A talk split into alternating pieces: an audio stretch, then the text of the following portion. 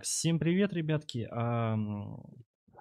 Сегодня у нас а, в гостях Виктор. Он разработчик игры Grey Shaft, а, то есть средневековая РПГшка с открытым миром. В принципе, давайте не будем мусолить, сразу перейдем а, к, к Виктору. Здравствуйте, Виктор. Здравствуйте, здравствуйте. А, вот хотелось бы спросить, сразу я прям, почему Grey Shaft? Вот я прям сразу, я не знаю, я почему-то я и гуглил, вроде искал что-то, ну, всегда игра, а, ну, рекомендация от игры сразу выскакивает, то есть ничего, в принципе, значения не нашел пути. Ну, это на самом деле ответ на вопрос, по большому счету. Грейшафт — это слово незаезженное, его ни с чем не спутаешь, и оно вызывает правильные ассоциации. То есть готика звучала легко, да, в названии, Грейшафт звучит легко, его легко запомнить. Вот. Гришат — это название самого острова, где происходит э, событие игры. Он пятый по удаленности от центра, вот, и, соответственно, в честь острова и называется. Оттуда а. все стартует, приключение главного героя. Ага. Но закончится, может быть, далеко не там. Да, я вот почитал немножко, посмотрел, а, ну, вот вообще об игре немного. То есть мир будет полностью открытый. Да, да. То есть она примерно, ну вот пример скажу, как Skyrim будет, ну, примерно. То есть можно по горам смело ходить, там по реке бежать, там морозы зимы и тому, тому подобное. Нет, Skyrim это, это, наверное, неверный ориентир, потому что Skyrim он большой, э, в том плане, что там локации достаточно широкие, и путь из точки А в точку Б занимает достаточно много времени. Я как раз-таки наоборот э, такой, мне больше нравится немецкая школа, да, дизайна уровней и построения геймдизайна. Они, делают немножко наоборот. Они делают локации меньше, но более насыщенные на события. То есть, например, э, если вспомнить там вторую готику, да, ты выходишь из башни Ксардоса, по сути, это начальная точка игрока, и у тебя сразу же миллион развилок, то есть там влево можно спуститься к водопадам, ой, к водопаду, да, к водопаду, потом в пещеры, в лощину, из лощины там попасть куда-то в пещеру, а можно пойти дальше по прямой, да, не отклоняясь от пути, и там, соответственно, уже твой персонаж ждет. И там тоже есть ответвление в сторону, где можно по горам поползать. Если дальше вперед пройти, там бандиты сидят, то есть у тебя постоянно какой-то движ вот э, происходит игровой, ты никогда не скучаешь. Uh, на мой взгляд, это большая проблема вот современных игр, допустим, от Ubisoft. Uh, если брать Вальгалу, да, они вот пытаются постоянно в RPG, в RPG в элементы, выборы, но, тем не менее, большую часть времени, чем ты занимаешься, ты просто бежишь и игра твое время не щадит абсолютно полностью. Бывает так, что там можешь 5 минут просто из точки А в точку Б добираться, просто спринтом прямо, не обращая внимания, что вокруг происходит. Вот. Skyrim, он, конечно же, не похож в этом плане на там, игры от Ubisoft, например. Он такой более компактный, но он все равно достаточно большой, объемный. Там путь много времени занимает. И там, понятное дело, нужны лошади, нужен fast travel и так далее. В Гришафте же наоборот, там нет лошадей, там нет fast travel, в принципе, как э, геймплейного элемента, то есть там нельзя открыть карту, да, и перенестись куда-то в нужную точку. Путь надо преодолевать всегда на своих двоих. Но, естественно, потом со временем появятся способы сильно сократить дистанцию там, между ключевыми точками. Ну, Поэтому, если ориентироваться на размеры, это что-то вот э, Готики 2 с аддоном Ночь Ворона, вот по размерам карты. То есть она достаточно большая, там есть где пошарохаться, есть где заблудиться, там, не знаю, зайти ночью в лес и в нем же и остаться навсегда, да, если сохранение было далеко но в то же время не нужно бежать в вечность там, просто добираясь до квестового задания. Не, ну если как Готика 2, это прям, это тоже легендарная игра. Я уже влюблен в ваш проект, можно так сказать. Нет, это, это очень no. интересно. Да, когда есть вот этот, правильно, вот вы сказали, кстати, тоже, опять же, да, открытые, а, тоже взять, да, Skyrim, то есть беготня, это все, потом только телепортация открывается, когда, да, у тебя уже несколько, ну, как бы пути, то есть там ты можешь взять то-то, то-то сделать там-то, сделать там ачивку, убить того-то, ну, то есть вот эта логика есть, вот эта цепочка, правильно, то есть, в принципе, RPG-шки так и строятся, так и должны быть. Почему раньше старые версии, они а, намного интереснее, то есть, ну, взять же простые вот эти Diablo, там, да, Divinity, как бы, ну, вот Готики взять вот эти легендарные, у них очень смысл весь был, по сути. Они до сих пор их играют и стримят, и они набирают обороты, кстати. Вот, вот в чем фишка-то. Ну, я просто могу сказать, почему. Вот, например, а, ну, я люблю, опять же, Skyrim, я обожаю Oblivion, люблю Morrowind, а, но, допустим, между Morrowind и Oblivion есть одна большая разница. А, в Oblivion очень сильно пострадало чувство первооткрывательства и исследования. Почему? В Morrowind были олдскульные квесты. То есть ты приходишь к персонажу, там, не знаю, Каю Касадосу, например, говоришь, дружище, такая вот, короче, история приключилась, что мне делать? И он тебе говорит, ну, слушай, ты там туда-то можешь пойти, сам найди, где это находится, найди нужного человека, как-то туда сам доберись, и, в общем, все остальное за тобой. И это касается всех квестов абсолютно. То есть тебе дают, грубо говоря, а, цель, а как ты достигать ее будешь, это абсолютно твоя проблема. И ты вот каждый раз, когда преодолеваешь эти вот сложности, да, такие небольшие, там, как добраться, как найти, ты, помимо прочего, процессе миллион приключений получаешь на свою голову, а во-вторых, самое главное, ты получаешь удовольствие от того, что тебя не за ручку вели к выполнению заданий, да, как сейчас это делается, то есть там маркер, маркер, маркер, маркер, убить, вот, собрать 6, еще один маркер, беги обратно, сдавай квест, получай опыт радости. То есть это, ну, на мой взгляд, естественно, кому-то такой подход нравится, особенно людям, которые просто устали, пришли вечером с работы, да, им хочется лечь, спокойно отдохнуть, там, с геймпада что-то пострелять или там побегать, поубивать кого-то. Это тоже работает. Просто, ну, задачи разные от игр стоят. Вот в моем случае я хочу, чтобы игрок, вот он, к нему вот это вернулось чувство вот этого, знаешь, типа, а что если вот я по этим скалам пропрыгиваю за водопадом, а там что-то есть? Обычно там ничего нету. Но в играх старой школы, там, типа Готики, там, того же, там, ну, скорее нельзя старой школы называть, ну, допустим, Моровинт, да, а, ты пропрыгиваешь, и там почти наверняка что-то будет, и такой, yes, вот я красавчик, я вот, вот увидел это место, пошел туда и что-то получил, там, может быть, это какое-то там сокровище было небольшое, или там э, редкое растение, но ты чувствуешь, э, что ты молодец, ты сам решил туда пойти, э, ты сам себя замотивировал и получил за это заслуженную награду. То есть тебя не маркер какой-то туда вел. Ну да, тут я согласен. А вот следующий вот такой вопрос, вот тоже, но он чисто тоже для меня такой интересно важен, опять же тоже, э, как бы я от старых игр это отталкивается. Я обожаю игры, а, допустим, да и, наверное, многие обожают, в принципе, и, наверное, даже вы, где ты находишь, допустим, какое-то обмундирование, снаряжение, тот же самый кольчугу, и он, а, ну, показывает, что ты это одел, как бы, да, отображает. Сейчас просто многие игры делают, он вот он одел, одел, и толку, как ходил в футболке, а броня прибавилась. То есть вот этот еще нюанс я хотел спросить. То есть это все тоже меняется, как бы будет, да? Ну, само собой, конечно, экипировка, она и там есть два параметра, ну, один очевидный, да, это классический RPG, да, это статистику, меняются статы персонажа, там броня, какие-то бонусы добавляются, и есть еще одна особенность. Э, есть скрытый показатель э, устрашения, то есть он не пишет цифрами. Там в одном из роликов можно посмотреть на YouTube, а, он называется «Влияние экипировки». И если ты, допустим, возвращаешься на стартовую локацию, ну, где, допустим, бандитов когда-то не убил, там по той или иной причине не заметил, или они для тебя сильные были, но вернулся ты туда уже в крутой броне, то бандиты просто бросают свой лут и, роняя кал, сбегают от тебя в сторону это вот как раз-таки обыгрывает ту историю, когда, э, знаешь, э, идет там, не знаю, Давакин драконорожденный, да, у него там на спине наплечники дракона, шлем дракона, он весь такой сильный, с огромным мечом, а на него какой-то барванец просто с этим, с ножичком кидается, типа, я тебя сейчас зарежу. Ну, это выглядит очень смешно, да, миметично, но и нелогично в том числе, потому что, блин, братан, ну ты же видишь, что он тебя прет, и ты на один на него бросаешься. Вот. В этом плане броня, она не только, ну, ты повышает, очевидно, да, она еще дает такое чувство легкого превосходства, типа, когда ты здесь раньше бродил оборванцем, тебя тут все шпиняли, да, и пытались тебя убить, ограбить и так далее, а тут ты вернулся, красавец, такой в сияющих доспехах, и от тебя бандиты роняя кал убегают. Должно быть очень офигенно. Да, я, кстати, я видел этот ролик, написано «Беги, трусы». Да, да, да, да, да, он самый. Это, да. кстати говоря, а, не базовая фича, которую я планировал. Это один из а, подписчиков группы такую штуку посоветовал сделать, просто как концепт. И она действительно хорошо сраляла. Вот, мы там с геймдизайнером ее отбалансировали, чтобы она ну, баланс не ломала, потому что я знаю, как наши игроки любят э, абсолютно любые механики, доведя их до абсурда, до полного.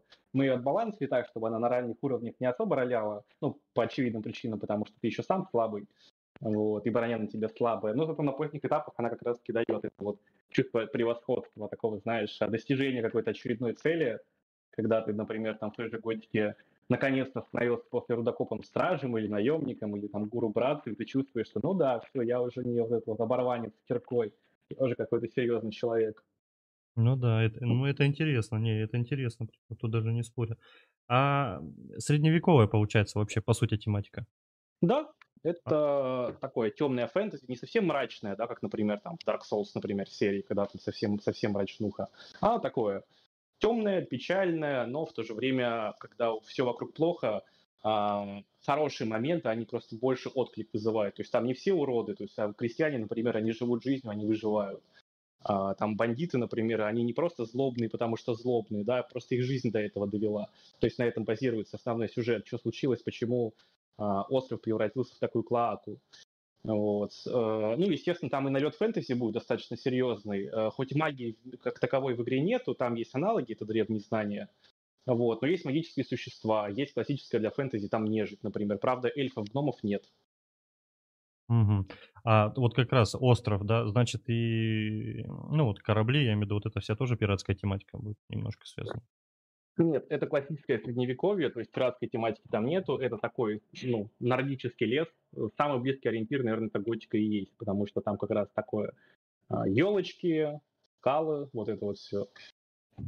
Ага, понял. Ну, я видел, графика, в принципе, она вообще прям вдохновляет, если честно. Ну, приятно смотреть. Глаза не болят.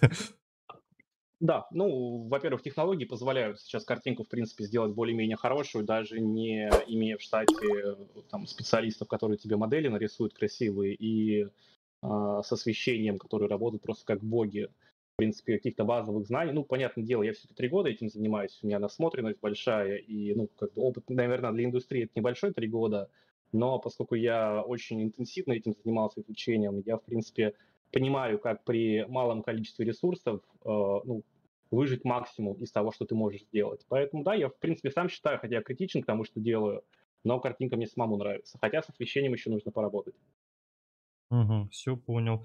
А вот еще вопрос такой, а механика боя, она вот какая будет, если взять опять же ту готику, то есть ты начинаешь, допустим, просто махаешь, там апаешь уровень, да, качаешь, допустим, ту же самую силу, одноручное оружие у тебя апается, и ты, соответственно, у тебя уже, ну, комбо, так, так скажем, по-русски раскрывается.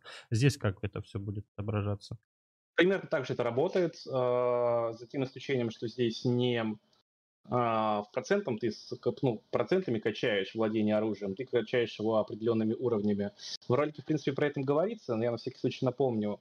А, есть два типа очков навыков, которые ты получаешь. Очки способностей, очки навыков. Одни — это классические а, там сила, выносливость, ловкость и так далее, да, там крепкость, которые качаются сразу. То есть получил уровень, сразу же можешь прокачать нужные тебе статы. Они добавляют бонусы там, к урону, к, к жизни, ну, стандартно.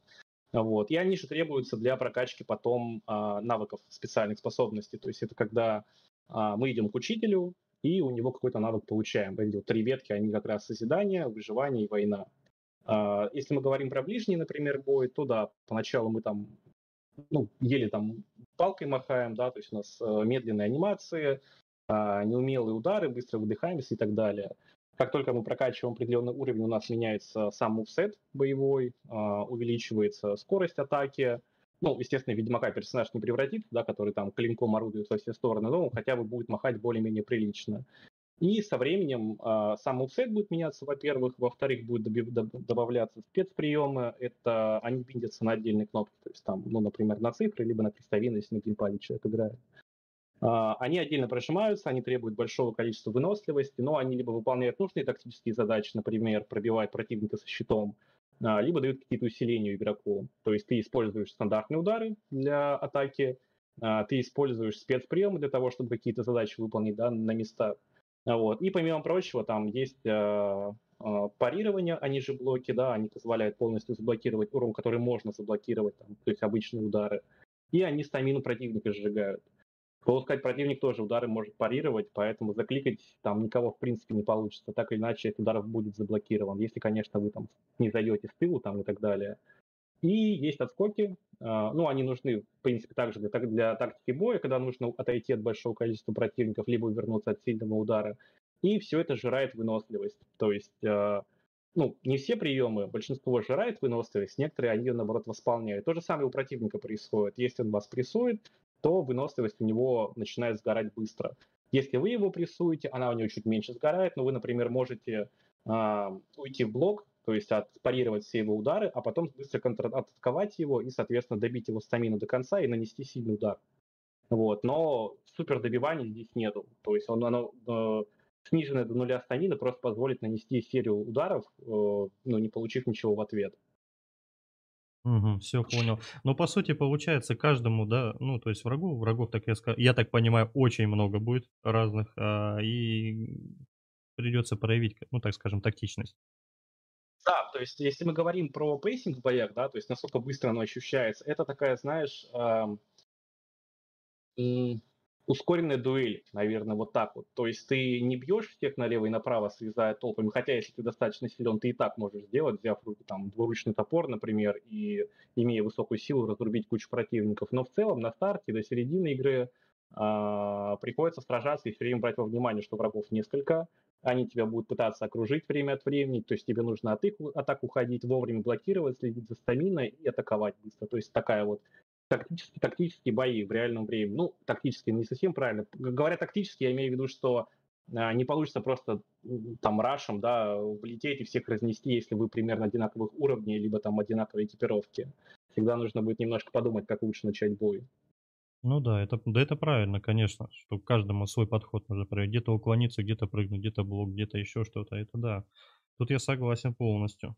У противников есть разные пресеты. Если мы говорим про людей, да, гуманоидов, например, то есть, понятное дело, животные, они, в принципе, по одному паттерну действуют, да, там волки пытаются обижать со спины, укусить тебя за жопу, то у противников людей есть разные пресеты. Они как бы, ну, их можно будет понять только по поведению врагов, да, есть а, те, кто предпочитает блокировать атаки, их желательно оставлять на самый конец, потому что ну, их невыгодно быть первыми, они спарируют все твои атаки, а ты останешься без выносливости, остальные тебя добьют.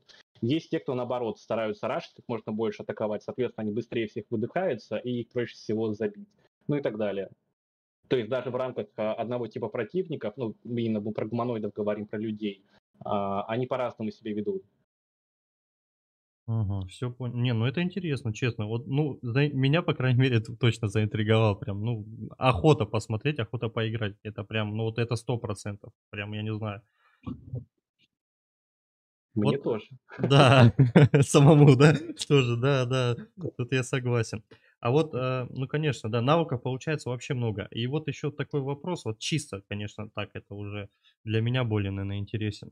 А, то есть получается тоже примерно формата готики взять. А, то есть можно будет, допустим, вступить, да, кому-то там, что-то там, то-то, то-то там, у кого наемники, допустим, двуручное оружие, там, ну, вот такого формата. То есть можно будет, да, вот так же менять всё. Ну, выбрать там то же самое гуру, там, вот как мы вот и говорили до этого. Понял вопрос. А, в игре есть 2 фракции. Это Орден Семи. Это, в общем-то, ребята, с которыми мы приплываем на остров изначально. И Вольные Охотники. Это люди, которые откололись от основного города. Сначала это, в общем-то, и были охотники, а со временем к ним прибились все, кто, ну, устал от жизни на острове. Они напрямую, а, не конфликтуют друг с другом, а, но у них абсолютно разные цели и, самое главное, разные способы достижения задачи. А, Орден Семи находится, ну, вот когда игрок туда прибывает, в очень печальном состоянии. А, раньше это были рыцари, светлый орден, все хотели там служить, в общем-то, любили, уважали. И сейчас это, по сути, а, пара пьяниц а, у, разбо... у разбитой часовни. А вольные охотники — это ну, следопыты, это иногда лихие люди, но это люди без абсолютно какой-либо военной подготовки организационной. То есть это, по сути, сброд, который самоорганизовался вот в виде такого лагеря. И, соответственно, в процессе нам нужно принять одну из сторон обязательно. То есть это будут либо орден, либо это будут вольные охотники. А, ну, естественно, параллельно будут э, побочные гильдии. Там, ну, я перечислял их, сейчас не помню, чтобы не ошибиться. Наемники, могильщики, а, контрабандисты. Мгм. Кого-то еще забыл. И еще две гильдии какие-то, сейчас не вспомню. Еще они у меня есть. Мгм. Всё понял. А так примерно хотя бы сориентировать можете? Ну вот вот это наверно, самый главный вопрос, наверно, для всех будет. То есть всё равно ролик показывает. Примерные хотя бы системные требования. Примерно. Я бы рад сказать, а, что я могу точно сказать? А, я выведу в настройки графики вообще все возможные параметры, а, вплоть до режима картошки, чтобы можно было графику настолько сильно убить для тех, кто просто хочет чистого геймплея, да, там вообще никак не, не глядя на картинку. А, наверное, можно, ну, стартовать где-то, вот мне кажется, мне кажется, можно с 960-х GeForce, вот, э, ну, там, понятное дело, чем выше, тем выше. Я точно знаю, что на 20-й серии GeForce А, поскольку в игре есть DLSS, то там смело можно на максимальных настройках играть, на 20 серии. А, что касается младших видеокарт, хочется, чтобы 960 давали приемлемую картинку и 30 FPS стабильные. Но это я смогу сказать только после закрытой, закрытого тестирования. Я разошлю билды а, людям, соответственно, с э, первой закрытой локации, с пролетающей камерой соберу статистику по кадрам, посмотрю, что сильнее всего жирает ресурсы, потому что здесь, видите, с оптимизацией какая история. Если у тебя, например, игра выходит на PlayStation, точно знаешь, у тебя есть две конфигурации. PlayStation 4 и PlayStation 4 Pro, да, сейчас еще пятерка появилась. Вот, и ты, в принципе, с DevKit смотришь, а, какие у тебя эффекты, там, постобработка, модели жирают дофига ресурсов, да, а какие, наоборот, нет. И ты можешь оптимизировать по три устройства. А с ПК сложнее, потому что есть разные видеокарты, плюс у нас есть а, две линейки чипов, это Radeon и NVIDIA, они по-разному себе показывают абсолютно ну, непредсказуемых местах. Ну, например, есть такой эффект volumetric fog, да, это вот этот вот красивый туман, когда uh-huh. вот солнце через него пробивается, видно вот эти вот лучи красивые, да, вот это вот как туман подсвечивается.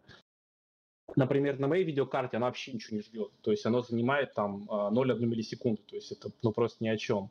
А у товарища на Радионе она почему-то съедает полторы миллисекунды, а полторы миллисекунды это почти ну, 15-20 кадров от 100, например. Вот. И для меня это вообще было не очевидно на том этапе. Я ну, ну, просто сильно удивился, блин, откуда такое падение производительности. А вот, пожалуйста. Поэтому точно можно будет сказать только после ЗБТ. Я надеюсь, 960 потянет 30 FPS э, стабильных на хотя бы средних настройках. Ну, мне ключ по-любому надо, по-любому. Придумаем что-нибудь. Да, да, да. Ну и, наверное, а она выйдет где? Вот и, то есть она будет в Steam, Epic, там, я не знаю, где. Тут э, все зависит частично от издателя, то есть от формата того, как проект будет дальше развиваться. А, я пока еще не выходил на зарубежный рынок, то есть я не выходил там на Facebook, а, не там общался с немцами, не общался с поляками, там, с американцами и так далее. То есть на фоне, на, на тему того, что есть такая игра, если вы хотите, то, допустим, можете через Patreon поддержать. А, если получится уйти э, в свободное полностью плавание, да, то есть это ну, полностью краудфандинг, тогда я бы выпустил вообще на всех возможных платформах, начиная от Steam, заканчивая GOG. То есть кому-то там DRM не нравится, ради бога, пускай в GOG скачивают, кому-то нравятся ачивки, пускай в Steam берет, кто-то и в EGS пользуется, пускай в EGS покупает. Ну да, все понял, хорошо. Но если будет издатель, издатель скажет, что, ребята, у нас вот такие вот договоренности, выходим только в Steam, например, не только в EGS, тогда, соответственно, будет так. Угу, все понял, все понял. Ну, наверное, вот последний, опять же, тоже вопрос. По-любому у меня будут спрашивать в комментариях, везде, везде. Хотя бы тоже примерно, а, ведь сориентируй, пожалуйста, по цене, вот примерно хотя бы. Ну, опять же, я пов... это сильно пере... Пере... перекликается с предыдущим вопросом. А, если будет издатель, то, скорее всего, он будет устанавливать цены. А, ну, я тут вряд ли как-то смогу на все это дело повлиять. Если Нет. все это будет в формате краудфандинга, и это будет делать самостоятельно, тогда, в принципе, я уже прикидывал, что для СНГ региона я бы поставил цену где-то 900 рублей, а для европейского региона и американского поставил бы, наверное, 30-40 долларов. Ага, ну вот, в принципе, вот это, ну, примерная хотя бы цена, ну, вот с, с твоей стороны, именно хотя бы. А там-то уже понятно, что мы как бы все понимаем, что там зарубежники, как бы они все это сами цены ставят. Вот так, в принципе, вот у меня, ну то, что нужно было, по крайней мере, узнать об игре, я узнал, вот честно. Ну то есть э, основные все вот эти нюансы, в принципе, это получил.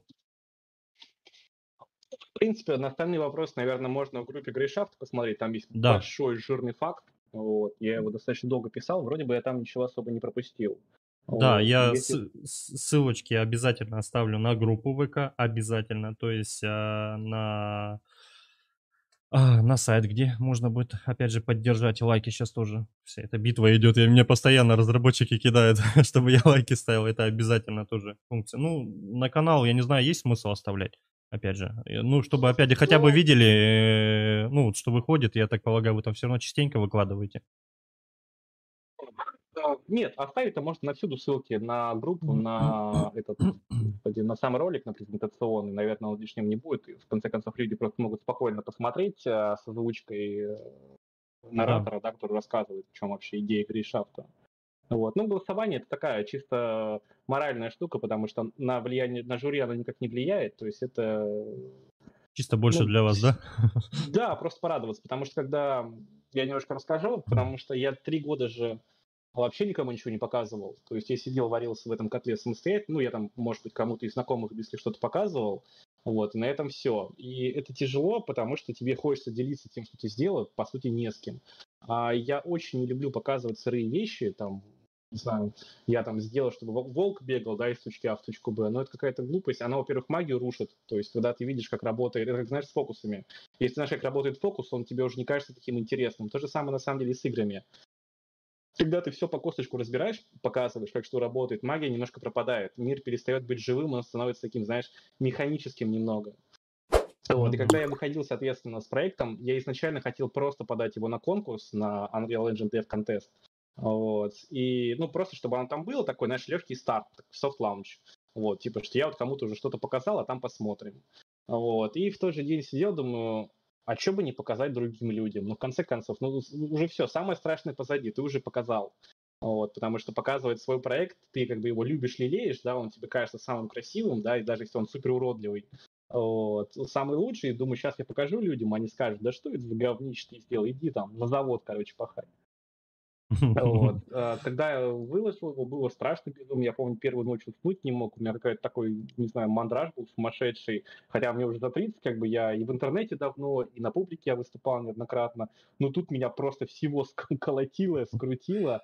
Но первая реакция аудитории, я попросил пару пабликов готических, ну, запостить, типа, ну, парни, опубликуйте, пожалуйста, ну, если вам вдруг интересно. И многие откликнулись, вот. И люди пошли, пошли, пошли, пошли, пошли. И я первый комментарий читаю, мне чуть ли это не слезы на глазах текут, потому что ну, люди хорошие вещи пишут, потому что, ну, сам знаешь, интернет, особенно СНГ, что он безумно токсичный сам по себе.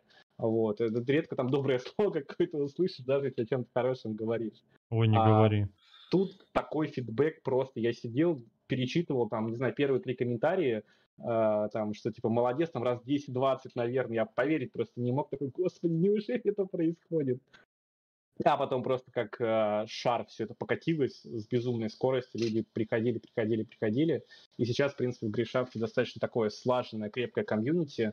Люди советуют, где-то критикуют, где-то, где-то э, ну, просто что-то обсуждают. Это очень круто, на самом деле. Такое комьюнити, ну, только позавидовать можно, когда люди, во-первых, объединены какой-то общей идеей, вот игры такой своей мечты, и они чувствуют причастность к этому. Я, соответственно, этим ну, той же монетой всегда отплачиваю, да, когда есть возможность, я их навсегда а, в мире грейшафта запечатляю. То есть, например, сейчас можно а, появиться на камне первопроходцев. Если видел, да, там есть такие стеллы небольшие, на да, которых да, да. выбиты имена тех, кто поддержал проект. То есть достаточно просто репостнуть его, вот, и навсегда появиться вот на вроде бы мелочь, да, но человек, наверное, приятно будет. То есть мне не сложно. Вот, и людям приятно оказаться как-то в игре, потом показать пальцем, вот смотри, сынок, это вот я. Я репостил ее там год назад. Так, ребята, все репосты ставим, все. Все так, все так. Заходите в Гришап, поддерживайте проект и репостите, если хотите э, попасть на эти стеллы. Не, ну в любом случае, ну, во-первых, давай за себя, опять же, я скажу, я поддержу в любом случае везде на своих проектах, то есть ТикТоке, пусть там 40 тысяч у меня, ну, то есть везде я публикую тоже рекламные ролики, что будет такое, что есть, чтобы набрать более, ну, аудиторию, что, может, я наберу как раз за счет этого тоже, и, соответственно, и будем также, а, ну, поддерживать друг друга и, как бы, ну, где-то что-то рекламировать я буду, то есть мне, как бы, тоже, ну, финансирование никакое, как бы, не нужно, чисто я делаю а, ну, душевно, для более для себя. То есть я понимаю, это, это же первый проект у тебя?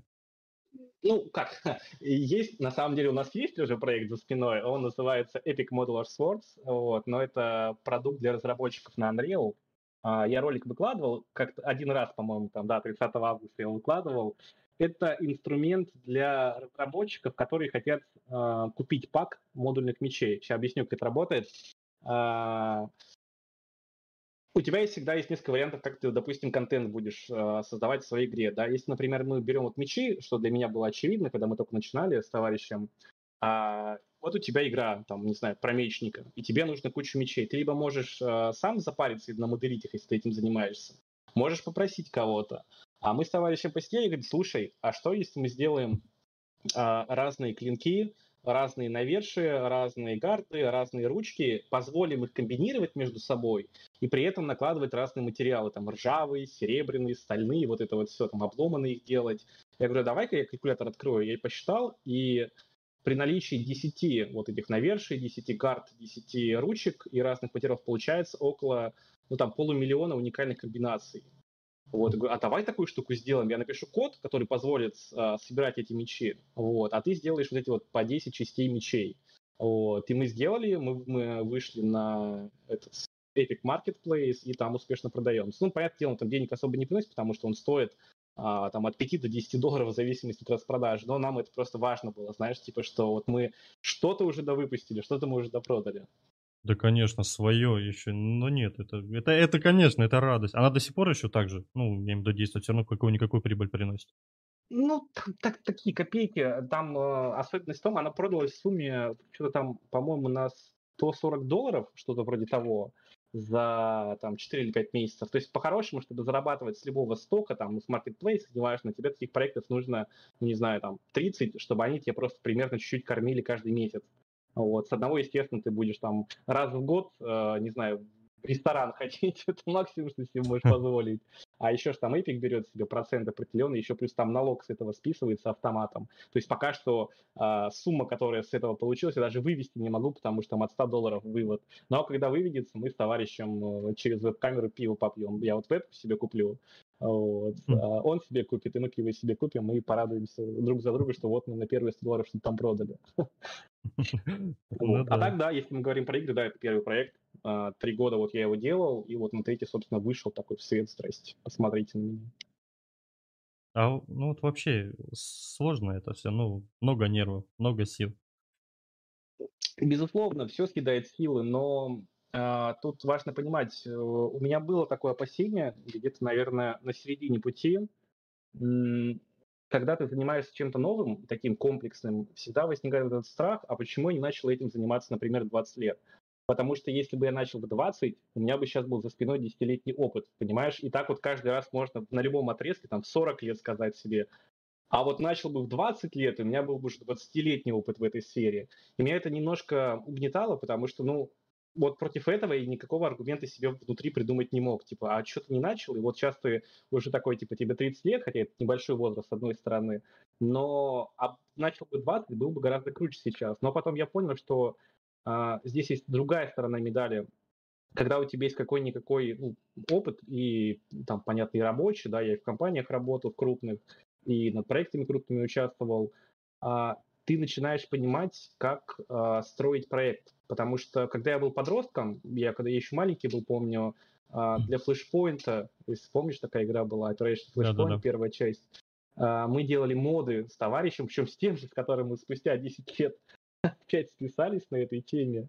Вот. И тогда, когда ты был подростком, у тебя абсолютно не совпадали желания с возможностью. То есть ты хотел там все и сразу, все самое крутое, и вот это вот все, и в итоге ты не делал ничего, потому что в какой-то момент ты понимал, что вот даже самая маленькая вещь, она требует кучу времени от тебя. И ты вот нарастаешь, нарастаешь, нарастаешь этим, делать этими коростами вокруг себя, и потом глохнешь. А когда ты чуть старше становишься, начинаешь понимать, окей, а, чувак, ты делаешь один, а, скорее всего, в процессе к тебе присоединится, ну, максимум один-два человека, которые будут с тобой на постоянку. Все эти люди на старте не будут получать деньги, и, скорее всего, они будут работать на основной работе а значит времени у них будет, ну, от силы в сутки там в рабочий там часа два-три, Uh, и то не всегда, а на выходных, допустим, 4, если они прям гореть будут. Но при этом ты не можешь так же, они не могут гореть так же, как и ты, потому что это твой проект, они тебе просто помогают. Вот. И что ты можешь делать для того, чтобы максимально сократить uh, требуемые ресурсы? Потому что, сам понимаешь, РПГ в открытом мире это не самое простое, с чего, в принципе, можно начать. Вот. И тогда вместо, вместо того, чтобы бросаться на амбразуры все это изучать, а, я, во-первых, раскидал, какие, а, что мне потребуется для разработки. А, самые сложные этапы я автоматизировал, то есть там, когда я только начинал изучать Unreal Engine, да, то есть там, если ты берешь landscape, например, да, вот, вот голый ландшафт без всего, ты в теории можешь там каждый цветочек, каждую травинку отдельно засеивать. Вот. Я прикинул, думаю, блин, так мир-то большой, я же запарюсь засеивать всю эту травку. Я стал засеивать ее массово. Потом подумал, блин, ну это тоже медленно, как-то неинтересно а, а если у меня не только трава, там, а цветочки еще будут расти, я стал копать узнал, что, оказывается, есть такая тема, как а, procedural а, foliage. Это когда ты просто задаешь параметры базовые какие-то, да, там, допустим, там столько-то травы, столько-то листьев, столько-то цветочков, ставишь определенный, ну, такой, типа, как блок на landscape, на поверхность, нажимаешь кнопку, и у тебя оно автоматом красиво, просто офигенно засаживается растительностью. Причем растительность можно менять прямо на ходу. Вот. И это уже сильно экономило твое время и вот ресурс, который бы ты потенциально на это мог потратить. Потом я, естественно, пошел еще дальше, узнал, что можно а, к материалу земли сразу привязывать там растительность, тогда вообще этим не нужно будет заниматься. Ну и так далее. То есть все, все сложные задачи я сразу же а, максимально упростил для себя. Э, оставил вот те места, где требуется чистое творчество, да, когда тебе нужно там какие-то красивые локации сделать, там как-то там интересно все это расположить, а все, что можно тупо оптимизировать, я сразу же первым делом это сделал. И из-за этого за три года я, в общем-то, и не загнулся, потому что я понимал, что времени будет мне примерно столько-то, и чтобы не сгореть, да, от того, что тебе нужно всего сделать, я покупал ассеты, я покупал пресеты музыки и звуков на Envato Elements, да, потому что я же не могу сам музыку и звук писать. Вот. Mm-hmm. Если мне нужны были хорошие макап анимации, да, я покупал дорогие паки по распродаже, просто оставлял там временно а, без анимации, потом, как только шла распродажа, там с большой скидкой, я скупал там паки анимации нужных и так далее. И в этот момент я понял, что на самом деле, вот было бы мне 20, я бы, скорее всего, а, помытарствовал, не знаю, там... Ну, Бросил все и пошел бухать. Задолбался бы, такой, да, в жопу пойду я заниматься работой обычно, это, наверное, это все для больших компаний, это не для меня маленького. А 30 лет, вот видишь, дюжил. Угу. Вот э, можно напоследок совет для себя спрошу. Вот э, есть, э, я просто, ну, дизайном увлекаюсь. Ну, пока я только полностью освоил Photoshop, то есть Illustration, ну, иллюстратор, я имею в виду вот такого формата. А сейчас перехожу на Blender. Здесь а, вот хочу совет у тебя спросить ну, мне тоже сейчас там 27 лет, да, то есть мне это интересно стало, то есть игры, в принципе, я с детства, ну, такое увлечение, да, как бы там канал, поиграть где-то, что-то поговорить с людьми, обсудить.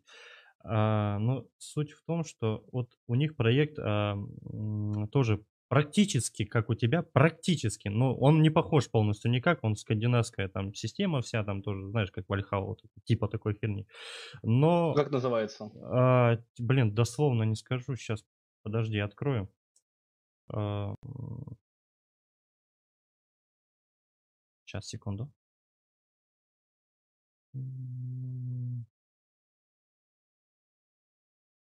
А...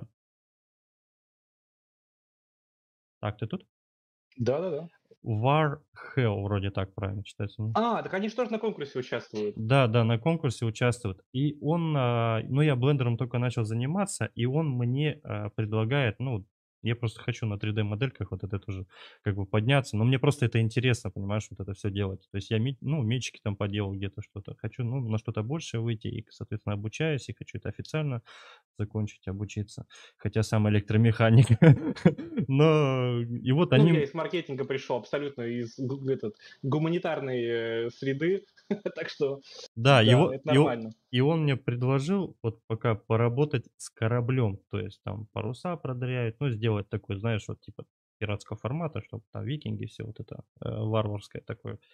И я вот пока вот думаю, он говорит, ты подумай, говорит, «Э, мне, говорит, нужен именно тот, кто начинающий, то есть, ну, от тебя, говорит, типа, боль, будет больше толку. То есть я говорю, ну, а я пока, знаешь, вот минжуюсь, вот так скажу, такими словами, что, типа, ну, я боюсь, что я накосячу, вот это вот, вот, вот дай мне совет, вот, стоит вот это все, если переступлю, я это начну.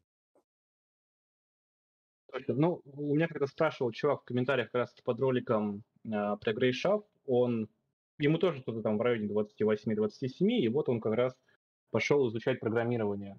Э, и тоже там переживал, что вроде как один начинает, вроде бы начинает не там со школьного возраста, только сейчас. А, вот посмотрите на меня. Вот я начал, получается, в 28-29 лет изучать все это дело. И поначалу там такая кривая все время есть, да, то есть сначала ты начинаешь, тебе очень клево, вот, ты такой думаешь, блин, я каждый день что-то узнаю, потом ты выходишь в самую вот эту мерзкую часть, такое плато, когда тебе кажется, что ты э, вообще не растешь как профессионал, то есть ты встал на нем и двигаешься по прямой, и это самое а, депрессивная часть вообще изучения всего чего угодно, там, не знаю, языка английского, моделирования, дизайна, там, может быть, э, там, композиторы то же самое ощущают. Вот. Но когда из этого плато ты выберешься, оно плато сомнения, по так и называется, ты потом опять начнешь вверх расти. А, начинать можно в любом возрасте абсолютно, потому что возраст, ну, возраст условно, потому что сейчас как бы это небольшой возраст, но тем не менее, а, он имеет как плюсы, так и минусы. Минус, наверное, в том, что ты чуть менее энергичен, чем 18-летний парень, который прямо вот у него огонь в глазах, он готов там днями, ночами не спать. А после 25 уже начинаешь обращать внимание, что ты поспал там 6 часов, а не 8, и уже что-то какой-то ты не очень бодрый сегодня. Ну, то есть это мелочи такие, но они как бы дают э, ощущение, что энергия потихоньку, ну, количество максимальной энергии у тебя снижается. Но в целом начинать не страшно. А, просто Тут самое важное понимать, а, что лучше быть специалистом в узкой области, а, чем уметь все по-среднему. Это, это тот урок, который я усвоил слишком поздно. Я начинал тоже с дизайна, а, по-моему, там, с 20 лет. Вот. Я там макетики делал какие-то, баннеры на улице и прочее. Я достиг определенного уровня, мне стало скучно, и я переключился на что-то новое. Вот, там, таргетированную рекламу настраивал, там, директ, сайты делал даже и так далее. И там тоже потом наскучило. И все это занимало где-то вот год, полтора-два.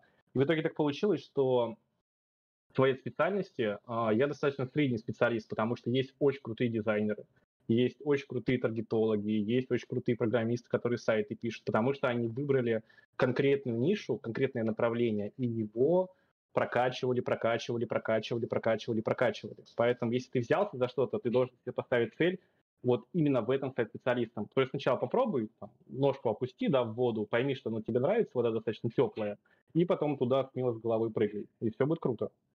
Угу, все. Не распыляйся. Все, понял, спасибо. Но у меня мечта, я хочу а, сделать, ну, у меня двое детей, то есть сын, дочка, uh-huh. и я хочу сделать мультфильм. Ну, то есть вот 3D сейчас вот это сделать, модельки ихние, то есть и, ну, мультик начать, ну, чисто вот для себя, семейно, ну, может, потом на обострение сейчас.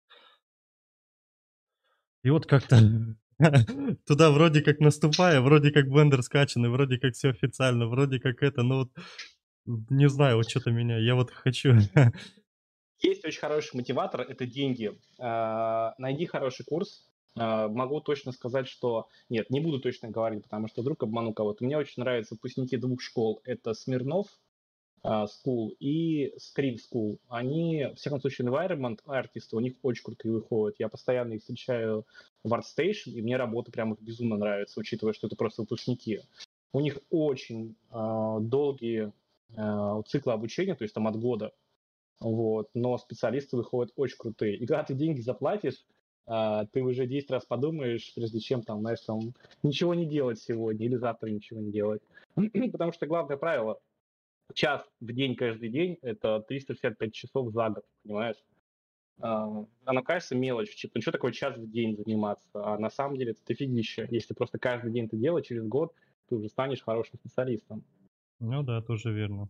Тут я согласен. Ну, заплатите, и уже никуда не денешься. Ну, как, э, как уже, как, как родители делали в свое время тоже. Ну, вот у многих детей, я помню кто бюджетно не это, оплатит обучение, и все, и никуда ты не денешься, бросишь, и вроде и пизделей получишь, так скажем, за грубость извини. И, как бы... с чем это не работает, это с этими, с фитнес-центрами.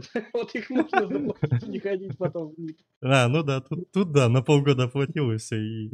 Да, вроде... плаще такой вечером, такой, блин, надо идти, вроде заплачено, ну так спать хочется, и так сладко спится в этот момент. Или неделю вроде как позанимался, думаю, посмотрел на себя в зеркале, да вроде ничего, неплохо стало, да, и вроде, ну ладно, на перерыв сделать, и все, и пошел. Так тоже да, знаю да, таких. сегодня у меня нога болит.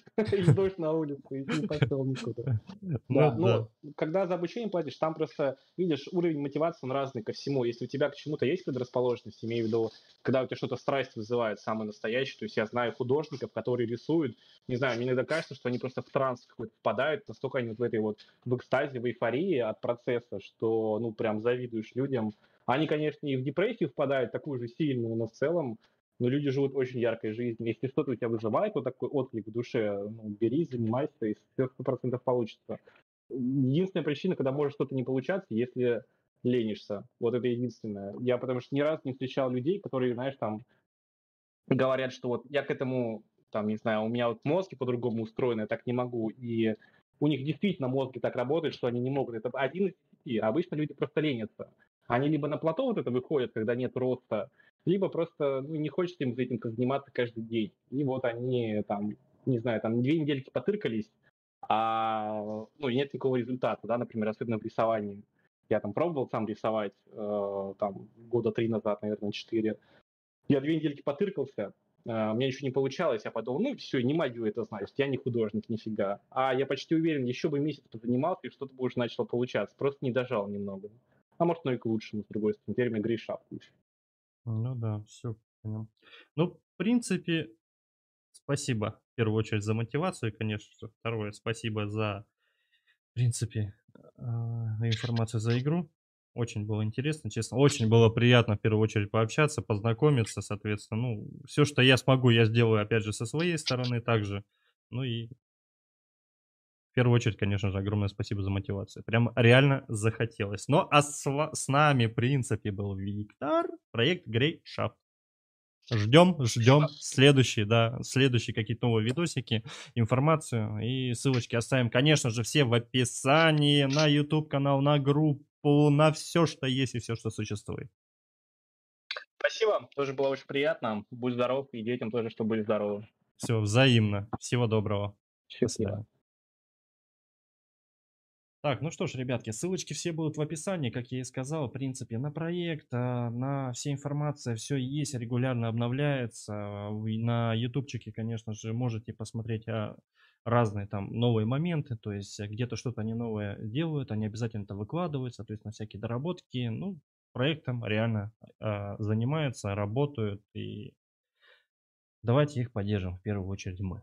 Поэтому всем спасибо. Кому понравилось, ставьте лайки, подписывайтесь на канал. Всем пока.